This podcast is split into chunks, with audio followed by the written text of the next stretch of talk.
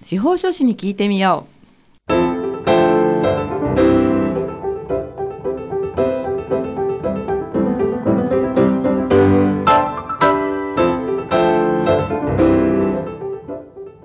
？FM 大白をお聞きの皆さんこんにちは宮城県司法書士会がお送りするあ司法書士に聞いてみようの時間です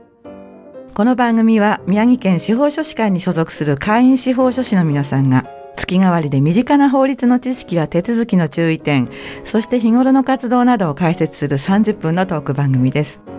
放送は毎月第4木曜日のこの時間です。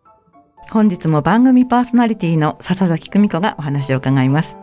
さて今月はこちらの方にお越しいただきました。それでは自己紹介お願いします。はい。皆さんはじめまして、えー、宮城県司法書士会に所属してます司法書士の渋谷優子と申します。よろしくお願いいたします。よろしくお願いいたします。あの今日は事前にいただいたテーマで障害者と司法書士ということで、障害、はい、まあハンディキャップをお持ちの方と司法書士についてお話をいただくということなんですけれども、はい、あのまあどの辺のお話になりますか？あそうですね。私はたまたまですね、はい、今あの仙台市の、えー、登録手話通訳者という、はい、そうですね。名刺名刺にもそのように書いてあって、はい、わすごいと思ってたんですけれども、実はですね、はい、あの載せさせてはいただいているんですけれども、通訳者としては本当にまだまだと言いますか足りないことだらけで今勉強中ということに はい、はい、なっておりますが、うん、ただ先輩の背中を見ながら、はい。えー、いずれはあの通訳者としても、はい、えー、活躍ができるように、そしてまたこの手話通訳という、はい。うん、えー、まあこの手話という言語を使って、はい、えー、皆さんのご相談にも乗れるような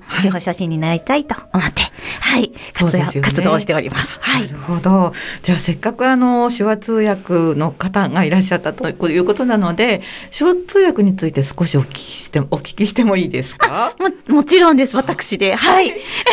よろしければ。はい、まずあの渋谷さんが手話を習おうと思ったのは何かきっかけってあるんですか？そうですね。本当にその手話というふうな言語に興味を持つ前に、はい。うん、私ちょっとこうもともと水泳スイミングスクールに、はい、小学生の頃に通っていて、はい、でそれからも水の中が好きで スキューバダイビングを、はい、したりと。いうですね、はい、はい、ことがあったんですけど水の中っていうのは、はい、音が。あはい。そうあの聞こえづらいし、はい、声で会話はできないですもんね。その通りなんです。その時に、うん、あのホワイトボードに文字を書いたりあとは水の中であそうです書ける。はい。ものがありましてあとはあのジェスチャーで、まあ、これから浮上するよとか、下に行こうとか、はい、進もうとかいろいろですね、はい、はい、そういったことをこう身振り手振りでやり取りすることなんかもありまして、はい、あこういうコミュニケーションの手段もあるんだなというふうに思ったのがきっかけでそこから、はい、あの手話を、まあ、そのゆくゆくその見るようになったあの機会もあるんですけれども、はい、そこからあ本当に言語としてこういうことも、えーはい、あのまあ、そのジェスチャーから私の中ではジェスチャーからその当時はあの派生したようなイメージだったんですけれども、はいえ。ー、これでコミュニケーションをきちんと取るとい。うことができるんだなっていうこう驚きなんかもあって、興味をこうどんどん持っていって。というのが、うん、はい、実はあの、はい、きっかけではあります。でも本当に手話通訳者として登録するところまでになったきっかけというのは、はい、あの実際手話を勉強するというふうに考えた時に、はい、え仙台市であの講座があるんです。はい、はい、手話の講座がありまして、はい、でそこがですね、まあ最初は入門、うんうん、次の年に基礎。そして1年1年あそうなんですそうなんです。でそしてあの通訳ということでこう徐々にこうレベルアップしていくんですが、ね、あそうなんです。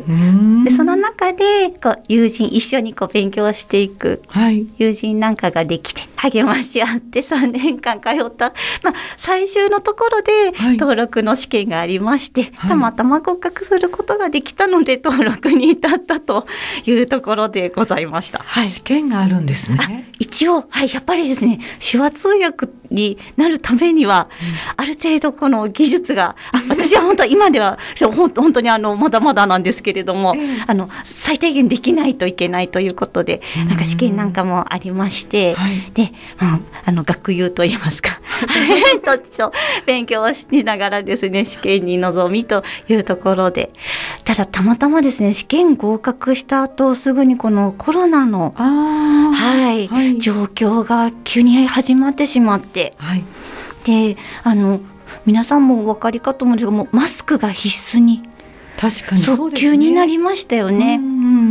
でも手話って口元が見えないと、はい、やっぱりこう伝わらないという部分がどうしてもあるんです。そうなんですね。はい。口と手の動きと、はい、一緒のなんかこう組み合わせながら理解するという感じなんですか？はい、その通りです。もう少し広く言いますと、はい、手元のこの動き、手手元。手の今ちょっとね、はいそうですね。アクションをしていただいてるんですけれども、そうですね。手元の動き、動き。そして、口の形、あそして表情。表情。はい、ここまでもう全部が一体となって手話の表現に、はい、なるものなのでやっぱりマスクで顔が半分隠れてしまいますと、はい、これはなかなかやっぱりコミュニケーションに支障が手話を使ってのコミュニケーションには支障がどうしても出るとそうですね。表情も口元もちょっとこう隠される感じになりますから、はい、なかなか伝わりにくいですね。そうなんです、うん。だからこそこのマスクがない状態でないと伝わらない。でもマスクをしなければいけないというこのコロナのはい。あの、まあ、感染がどうしても広がっていってるところでは、はい、あのいろんなことが考えられましてその透明マスクとか、はい、フェイスシールドとか、あそっか。おそらくもうほぼ本当一番最初の段階で手話通訳者がそういったものを使って、まあ、知事であったり市長であったりの,、あのお隣ではい通訳をしている姿をご覧になった方もそうですね。いらっしゃるのではないかなと思うんですよね。だとすると、はい、あのまあ、誤訳っておかしいんですが、はい、マスクをして表情が見えないし口元も見えないのでこう手振りだけではうまく伝わらなかったことっていうのも結構こう何度かあるわけですか？それはあるのでその時は一時的にこうマスクを外して、はい、で口見てっていう感じで、はい、してたりですね。そういうこともやっぱりあります。はいということは、はい、その聴覚に障害をお持ちの方が伝わらないとかわからない時はそういったお顔をされたり分かりませんっていうことをこう手話でお伝えになってくるということですか？もちろんです。やっぱりですね表情からもうすべてであのなんでしょう手話を使う、まあ、聴覚障害者の方は、はい、おそらくそのあまり曖昧な表現というのをはい、うん、そうか。あの今日は晴れだとか月が出てるとかこう割とこうシンプルなストレートな文章になるんですね。あそうですね。シンプルですし、はい、何でしょうわからないことはわからない。あそういうなんて言うんでしょうこう、はい、濁すようなことっていうのがそうですよね。ニュアンスはなかなか伝わらないので。その通りです。はい。いうことなんですね。はい、なので、うんはい、指差しって日本人の方あまりこう控えるじゃないですか。そうですね。なんかこう失礼なことみたいな。はい。はい、でも手話だと指差しっていうのは基本の中に入ってきまして、誰がっていうのをきちんと主語を、はい、はい、表すためにも指差し、自分、うん、あなた。でもしっかりと指をささないとわからないんですね、はい、っていうこともありますので、うん、そういったことでやっぱり少しそのそういった文化といいますかあの、はい、表現の違いというものも、うん、はいあったりしましてそういったところも一つあの手話を学んでいく中で、うん、はい、はい、知ることができる新しい発見であったりもじゃあもうコミュニケーションのスタイルも少し違ってくるという意味ですね。そうですね。渋谷さんそうすると同日訳みたいな形で渋谷さんご自身も誰かの横でこうやったりされるんですか？実はですね、はい、なかなかそこまでの技術が私には、はい、まだまだと、はい、もう本当にあの勉強中なので、はい、えっとたまたまですね、あの派遣で行った、はい、あの医療現場とか、うん、そういったところで少しだけさせていただくことということもあるのですが、はい、はい、あの本当に今勉強中。ぱり難しいものですか？大変難しく私は感じます。手話通訳の先輩方は本当にあの、あ素晴らしいなと思う、その、なんていう日本語を手話に、こう、言い換える、表現を変えたり、はい、あとは言葉を表現にしますので、はい、はい、手話表現にしますので、ね、そうなんです。うん、こう要約をして、はい、こう言葉ではこういうこうずらずらずらという表現であったとしても、これをこうスパッとこう、ああそうか、はい、あの趣旨をかっちりとあという感じですね。はい、言い換えや要約、そういった手法も使いながら、うん、はい、的確に伝わるという、はい、はい、そこの伝えを大事にしていくのが手話通訳の大事なところなんですよね。あのリアルタイムでこうなんていうのかな変換をしていかないといけないので、はい、考えてる暇はないですよね。本当にあの瞬発力みたいなものも、はい、はい、大変大事になりますし、うんうん、指文字っていうものがあるんです。指で文字を書くんですか？い、うというような、はい、ただやっていただいてありがとうございます。なんですが、それをパパパッとこう読み取るとあいうことも中に出てきますので、ええ、私などのようにこううっかり見落としたりしますと、そこがそうですね、はい、はい、といけないので、もう目をしっかり見開いてですね、はい、見るような目を見開いてっていうのはあの比喩的な表現ですけれども、はい、見落とさないように、はい、もうこうドライアイなので、ちょっと涙がこう出てくるぐらい集中して。見ないとというようなことも、はい、あったりしますね。もう身についてないとダメですよね。言語ですもんね。その通りです。なので手話を本当にあの日常で使われている方、自然にこう日本手話とい。うふうなものを使われる方が、はい、はい、多いかなと思うんですけれど、日本手話でお話をされる時にはもう本当滑らかにパッパッパッとこう、なんて言うんでしょう、表現が次から次に、そして表情もつくので、非常になんと言うんでしょう、こうあの見ていて、はい、あのこう一緒に気持ちがこう乗ってくるような、うはい、気がいたします。コミュニケーションをとっているそうなんですね、はい、考えてると会話進んじゃいますもんね。そうですね。なので遅れたりしないようにと気をつけながらなのでこう要約をして。そうなんだ、はい、実はすごい技術ということですね。すごいです。そして手話通訳の方は本当にあの倫理観であったりとか、まあ、守秘義務あの司法書士もそうなんですけれども、ええ、守秘義務を持って守秘義務、はい、はい、専門的な知識を持ち使命感を持って行っている方が本当皆さんそんな風な姿勢で臨まれているので自分でなってみて初めてこんなに、まあ厳しい世界というか、はい、あの本当意識の高い皆様がやっていらっしゃるんだなと思って本当にこう勉強になりました。うん、初めてこう聞いた話がたくさんあってとても興味深いです。で思った以上に大変なんだなって。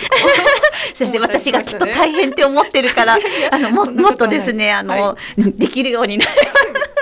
そうですよね。はい、バリバリやってくださるこう渋谷さんをイメージしながらまあお話を進めてるんですが、えー、ちょっとこれであの番組ちょうど半ばぐらいになりましたので、えー、リクエスト曲をいただきたいなと思うんですけれども、今日はキングヌーの曲ですね。はい。えっ、ー、とボーボーイですね。はい。はい。これはあの何かエピソードのある曲ですか？そうですね。これは王様ランキングというアニメの主題歌だった曲なんですけれども、はい、この王様ランキングの主えっ、ー、と主人公のボッチっていう、はい、男の子が出てくるんですね、はい、彼は王子様ではあるんですけれども耳が聞こえない。そしてとてもあの非力。で剣もちょっとにうまくこう握れないというか。うん。なんですが彼がそのまあアニメのそのストーリーの中で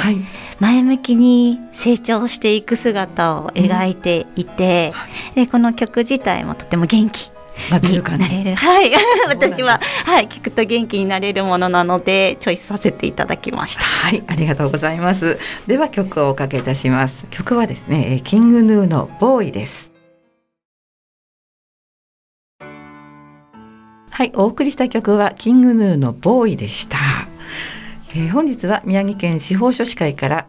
障害者と司法書士というテーマで渋谷優子さんをお迎えしてお話を伺っております。後半もよろしくお願いいたします。よろしくお願いいたします。前半はこの手話の話を詳しくお聞きしたんですけれども、はい、後半はまあ司法書士の方たちとの関係とか、はい、あそこのところもちょっとお聞かせいただきたいなと思います。はい。そうですね。司法書士と、えー、まあ聴覚障害者の方まあ手話を使われる方との関わりと言いますと、はいと直近ですと8月に、えー、司法書士会の、えー、制度150周年を記念しまして、はい、えー、遺言と相続セミナーというのを国際センターの方でやらせていただいたんです。はい、はい、おそらくこちらの。そうですね。はい、あの真矢美佐子さん真野美佐子さんですね。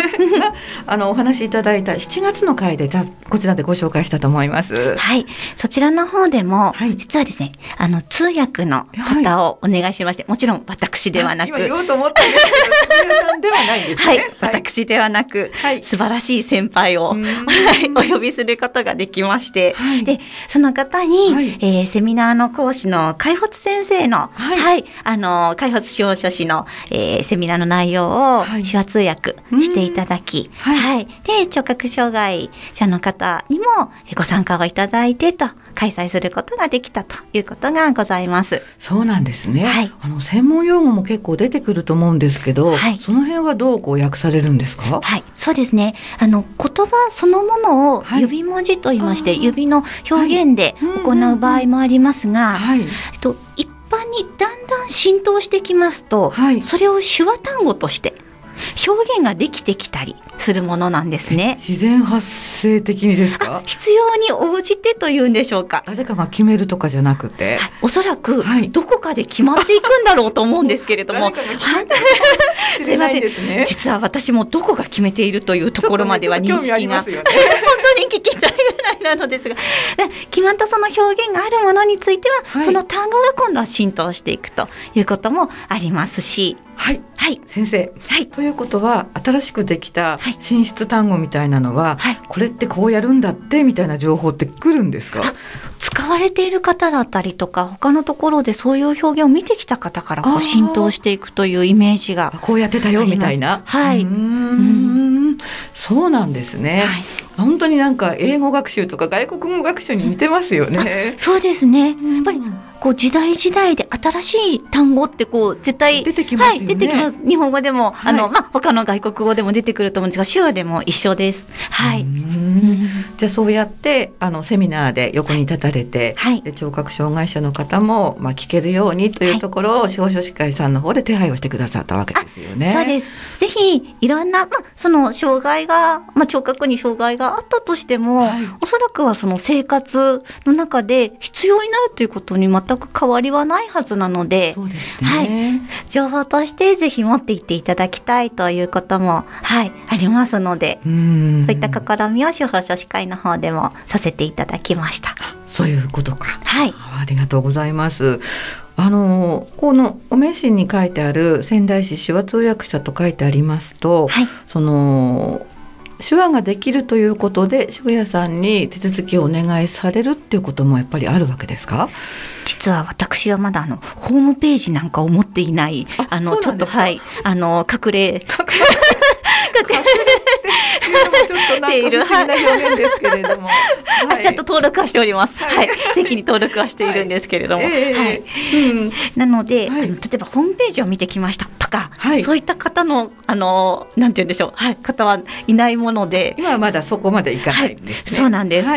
なのですが、たまたま、やはりその依頼者の方が聴覚障害者の方であるという経験は今までもあります。そうなんですね。はい、本当にたたまたまで、でその時にはその業務内容を直接手話で、はい、あの依頼者の方にお伝えして質問を受けしてお答えするということももちろんはい。もうできる限り対応するようにはしています。じゃあその方は逆にすごく嬉しかったんじゃないですか？そう思っていただけると、すごく私も嬉しいですし、はい、あのおおそらくなんですけれども言語だけその耳が聞こえない方にとっては、はい、言語だけでこう会話が進んでしまうと、はい、とても置いてきぼりになったような気持ちになって、はい、疎外感、そして心配不安感っていうのがきっと募ると思うんですね。あどなたかと一緒に来られたわけですよねその方は実は、うんとえー、お姉さんと妹で、うんはい、その一緒に来られてで妹さんは県庁あの耳の聞こえる方。あの普通に聞こえる方ってことですね、はい、でお姉様が耳が聞こえない方、はい、はい、だったのですけれども、えー、妹さんが多少なりともこうはい。あの手話で訳してはい。ということもしてはくださったのですが直接やっぱりたいとか、はい、はい、疑問に思ったりっていうところを私の方にこう直接聞いていただいたりと、はい、い。うようなことを、うんうん、できたので、はい、とても喜んでいただけたのかなというふうにして私もあの嬉しかったっていうかだと思います、はい、だって、まあ、あの言葉は悪いんですけど期待しないで来てで普通の司法書士の方と思ったら相手の方がちょっとできてこう分かるようにお話をしてくださるってすごく嬉しいですよねやっぱり。そう思っていただけると本当に、はい、なのでもっとあのきちんきちんとというか手話があのできるように証言できるようになったら、はい、もっともっとこう積極的にこう関与していきたいなというふうには思います。そういった方が皆さんのお役に立てますよね。はい、はい、少しでも自分で身につけられたことを、はいえー、社会に還元していければなというふうに思いますね。そうですよね。はい、あの手続きとかまあいろんな法的な行政の申請っていうのは別にそのみんな一様に必要じゃないですか。っていう時に、まあ、ちょっと耳の方にハンディキャップがあるっていうことで、まあ、プリになったらそれよろしくないと思いますもんね。うん。うん、そうなんです。情報保障という言葉がよくあの聴覚障害者の方、まあ、手話をあの情報？情報保障ですね。情報保障ですね。はい、はい、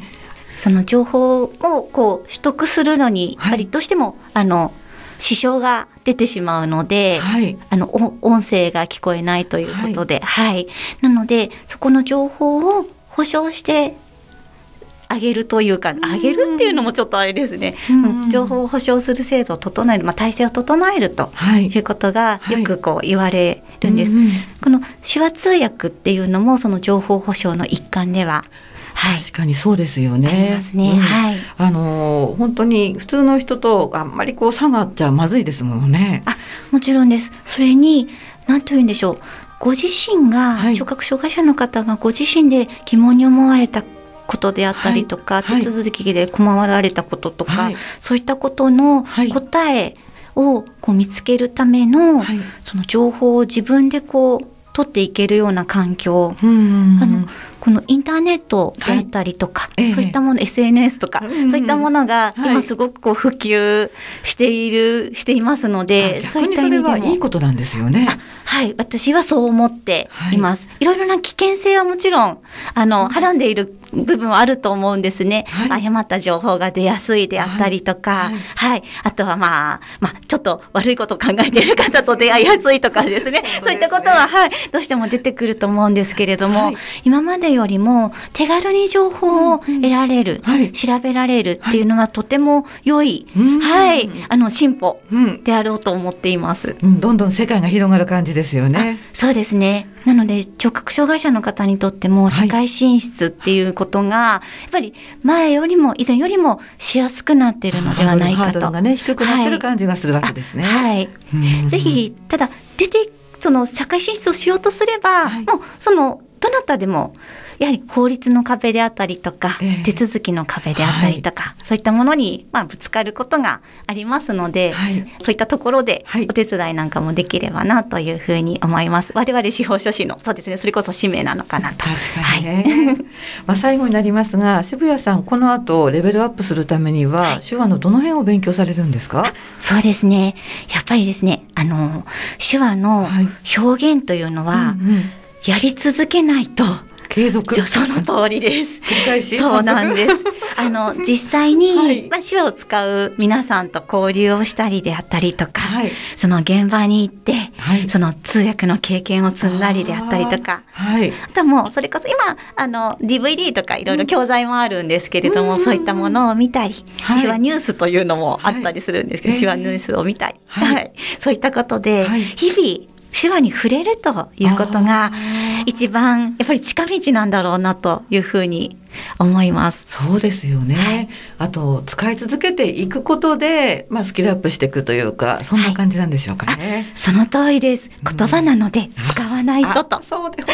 当に外国語学習に似てるんだなって今日すごく思いました。はい、お話ありがとうございます。ありがとうございます。えー、本日は宮城県司法書士会から渋谷優子さんをお迎えして障害者と司法書士ということで主にまあ手話についてのお話を伺いました今日はどうもありがとうございましたありがとうございました、はいえー、ということで放送内容はホームページやポッドキャストでも配信していますインターネットや Apple Music、Spotify、Amazon ミュージックなどで番組名あ司法書士に聞いてみようで検索をしてみてください、